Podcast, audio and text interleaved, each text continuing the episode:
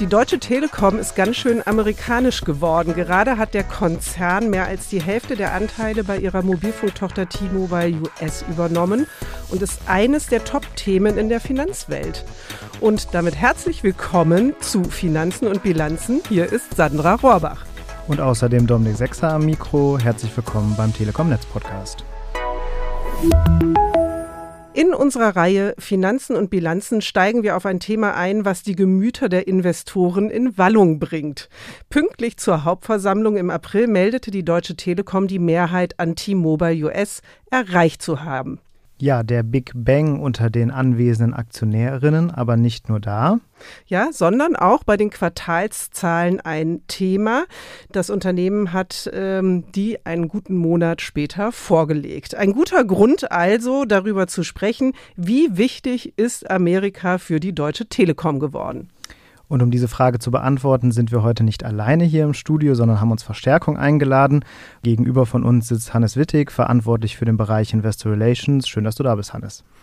Hallo Dominik, hallo Sandra.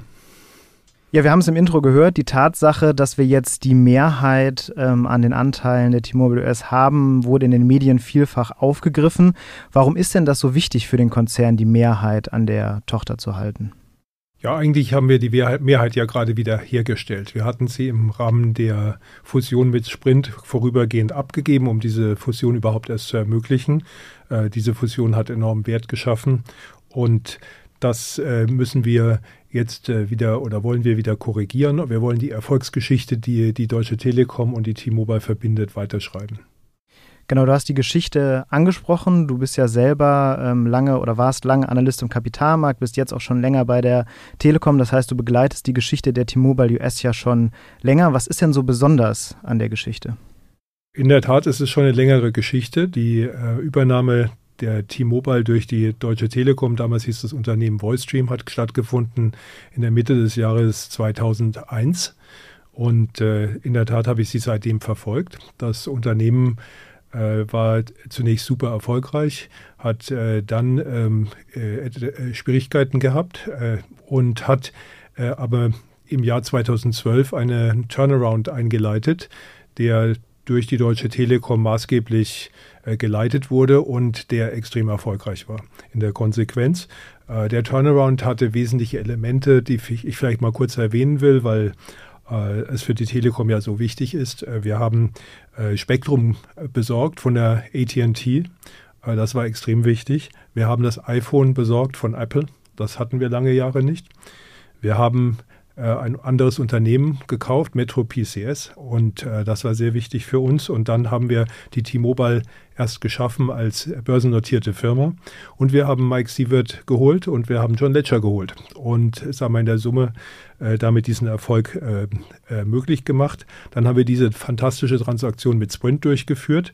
Wir haben jahrelang, sehr viele Jahre lang mit Softbank verhandelt, hart verhandelt. Wir haben äh, mit den Wettbewerbsbehörden dann lange Jahre, also zwei Jahre lang äh, verhandelt. Und dann haben wir diese Fusion in Rekordzeit und deutlich über den Erwartungen auch umgesetzt. Und wir haben auch das Geld in die Hand genommen, damit das möglich wird. Die T-Mobile ist jetzt das äh, wertvollste Telekommunikationsunternehmen der Welt geworden. Und darauf sind wir natürlich sehr stolz. Und es gilt äh, wie immer, we won't stop.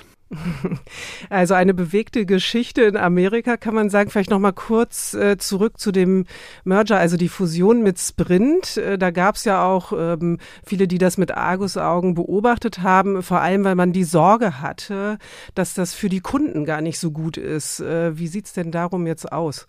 Also genau das Gegenteil ist eingetreten. Das war ja auch unser Versprechen, als wir den Merger äh, die Fusion äh, angekündigt haben, dass wir, dass das eine positive Transaktion für die amerikanischen Kunden ist. Was wir jetzt sehen, ist, äh, dass äh, für die Kunden viel mehr Leistung zum gleichen Preis geboten wird.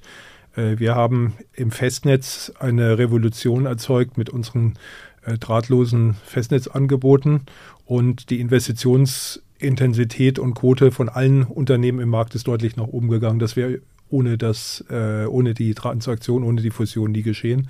Insofern glaube ich, ist das eine hervorragende Entwicklung für die US-Verbraucher. Jetzt äh, ist es natürlich so, wenn man auf die Historie guckt, früher ein eher kleiner Player am Markt, da hat man immer davon gesprochen, man ist der Uncarrier, also man ist nicht so wie die großen ähm, Platzhirsche.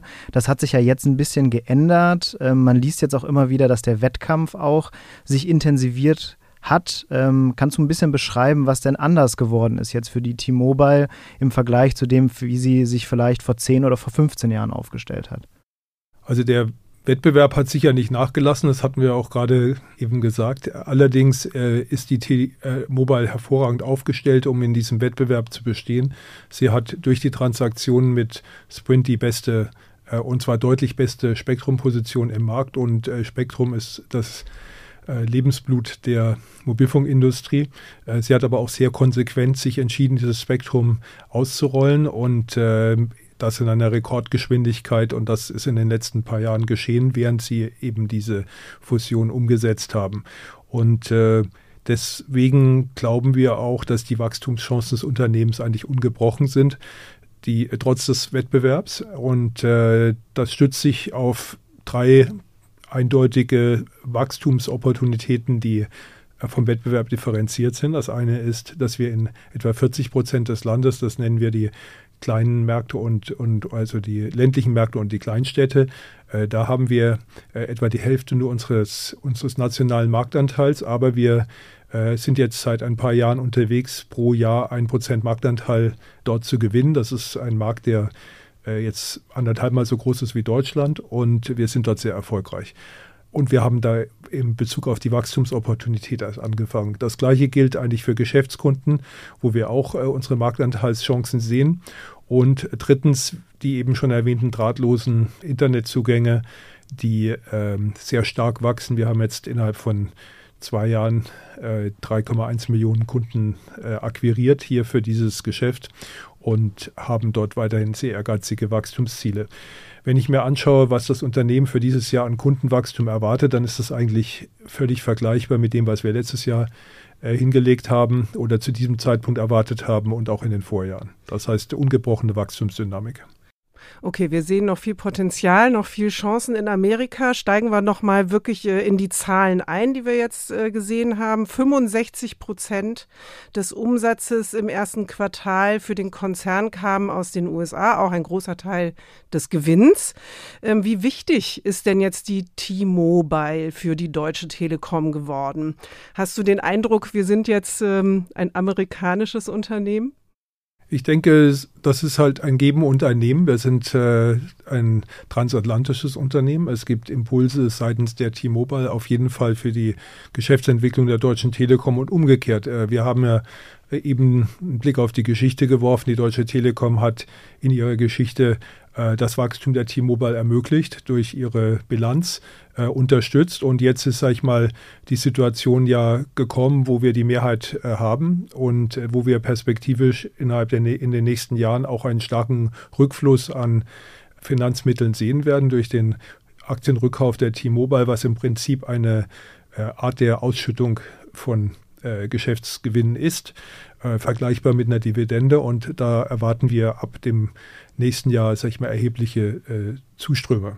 Du hast gesagt, äh, die Telekom ist 65 Prozent, also zwei Drittel der Umsätze aus Amerika. Das ist eine Betrachtungsweise. Ähm, bei den Gewinnen ist das Verhältnis ein bisschen anders. Man kann sagen, perspektivisch etwa 40 Prozent des Unternehmensgewinns aus, aus, aus Europa und 60 Prozent aus den USA.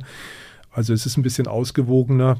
Äh, das liegt daran, dass in der sogenannten konsolidierten Betrachtung äh, die Tatsache, dass wir ja nur 50 Prozent der T-Mobile haben, äh, nicht keine Berücksichtigung findet. Aber diese 50 Prozent ermöglichen uns ja bei dem angekündigten Buyback der T-Mobile von etwa 20 Milliarden Dollar pro Jahr äh, ähm, die Hälfte für uns also in Anspruch zu nehmen. Aktienrückkauf für mhm. uns in Anspruch zu nehmen. Und insofern vielleicht noch auf einer anders gedacht, äh, ich denke, die Deutsche Telekom ist ja das europäische Unternehmen, was auch in Europa wächst, äh, anders als äh, viele Vergleichsunternehmen. Wir haben seit 26 äh, Quartalen in Folge in Deutschland EBITDA gesteigert. EBITDA, und nur nochmal für EBITDA die, ist äh, das, äh, der, der, der Gewinn vor Abschreibungen und, ähm, und, und Zinsen und Steuern. Und das ist eine operative Kenngröße, die im Kapitalmarkt gerne verwendet wird. Und äh, dieses äh, EBITDA, also dieser Gewinn, operative Gewinn, ist gewachsen seit 26 Quartalen in Folge. Und ich glaube, diese Wachstumsdynamik ist auch befruchtet durch die Wachstumsorientierung der T-Mobile und ich denke, sehr viel Innovation ist auch aus Amerika gekommen, sei es Tarifinnovation, Beispiel letztes Jahr unsere äh, neuen äh, Next Magenta Familienpläne in Deutschland. Wir haben über die Chancen gesprochen, jetzt aber nochmal Stichwort Risiko. Äh, wie abhängig machen wir uns vielleicht auch von dem amerikanischen Geschäft? Gut, wir sind natürlich in gewisser Weise ähm, abhängig von dem Erfolg der T-Mobile, was unsere zukünftigen Geschäftsaussichten angeht. Das ist klar, aber wir stehen auf zwei Beinen. Das sind zwei starke Standbeine und äh, ich meine da jetzt Europa in Gänze, insbesondere Deutschland und auch das US-Geschäft. Insofern, ich denke, die äh, der Vorteil für unsere Aktionäre ist, dass wir da eine, auch eine gewisse Diversifizierung haben im Unternehmen, aber sag mal so, wir sehen weiterhin das Geschäft in den USA als Wachstumsgeschäft und sehr zuversichtlich. Du hast gerade ja schon ausgeführt und ein Beispiel gegeben mit dem Portfolio, mit dem Tarifportfolio, was sich geändert hat, wo vielleicht so ein bisschen Schwung ähm, aus Amerika auch für das deutsche Geschäft mit rübergekommen ist. Hast du vielleicht noch ein, zwei Beispiele, wo man irgendwie sieht, dass von dem, was in Amerika, was ja der wichtigste Mobilfunkmarkt der Welt ist, ähm, was wir da vielleicht noch ähm, an Schwung irgendwie auch für den deutschen Markt mitnehmen können? Ja gut, also ich denke, das Wichtigste, was aus Amerika gekommen ist, ist der Glaube daran, dass man wachsen kann. Äh, aber ich glaube, ansonsten würde ich es eher als gemeinsames DNA sehen, was also die ähm, DNA, ähm, gen gemeinsame genetisches Material, wie man das übersetzt, weiß ich jetzt nicht richtig. Aber die, äh, was wir, was uns verbindet, ist, dass wir Unternehmen sind, die an Netzführerschaft glauben, die an Investitionen in die Netze glauben und dass diese sich auszahlen für die Kunden.